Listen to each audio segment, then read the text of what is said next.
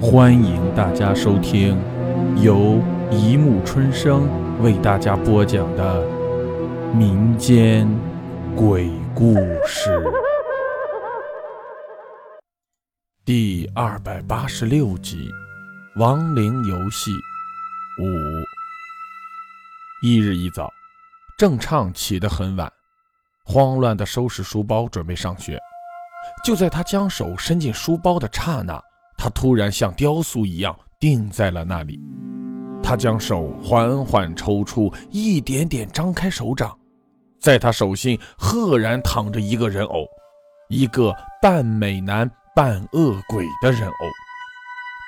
郑畅使劲眨眨眼睛，不敢相信眼前所见。可是那个人偶依然躺在他的掌心。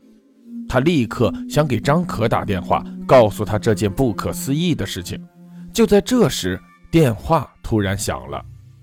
郑畅，我我，电话是张可打来的。你你到底怎么了？郑畅焦急地问。我我的那个人偶又回来了。郑畅脑袋猛地一片空白，愣住了。喂，郑畅，你怎么不说话？良久，郑畅毫无生气地说。嗯，我的那个也回来了。电话那头的张可没有了动静。过了一会儿，传来一阵电话挂断的声音。学校门口，张可终于等来了郑畅，一把拉住他，强作镇定地问：“你你的人偶也回来了？”郑畅点点头，颤抖着从兜里掏出了人偶。张可喃喃道：“难道邹志平讲的都是真的？”郑畅望着张可，惊恐道。张张可，我我们现在怎么办？这东西真是邪极了。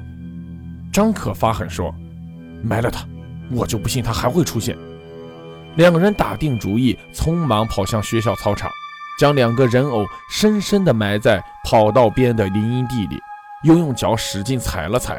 即便这样，两人心中依旧惶恐不安。张可，他如果再回来怎么办？别胡说，他不可能再回来了，绝对不可能。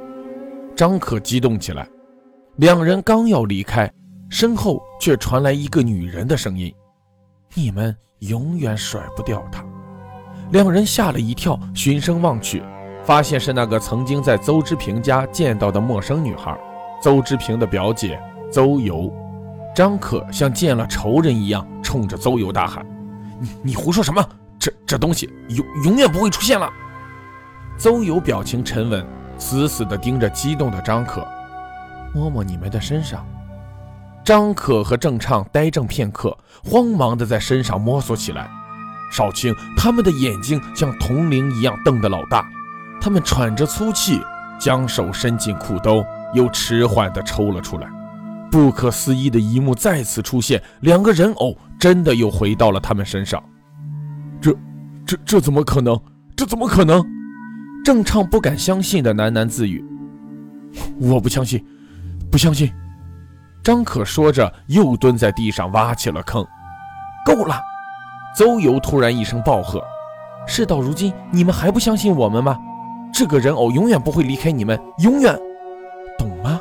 你们没有选择，只有和我们玩这个游戏。”张可停止了挖坑，静默了许久，问道：“如果我们不玩呢？”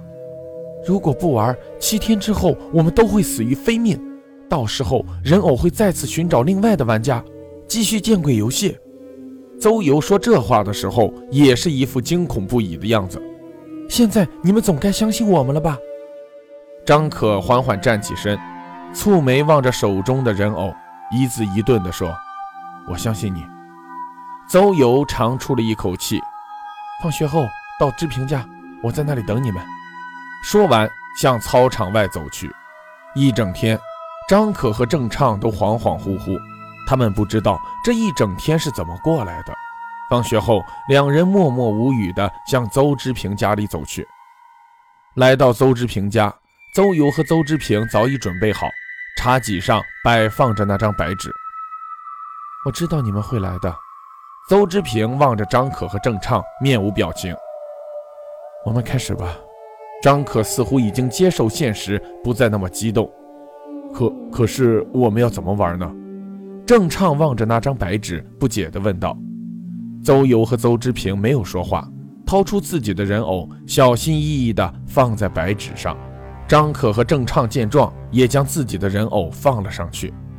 白纸上开始幻化出图样，无数颜色交织在一起，片刻之后，终于清晰下来。他们好奇地望去，发现白纸中央画着一只红毛青面的恶鬼，手中抱着一块碧绿色的大石头，那石头闪着幽绿的光芒，光线变幻莫测。在整张白纸的外围，还有一圈红色的阿拉伯数字，从一到四十四。好了，故事播讲完了，欢迎大家评论、转发、关注，谢谢收听。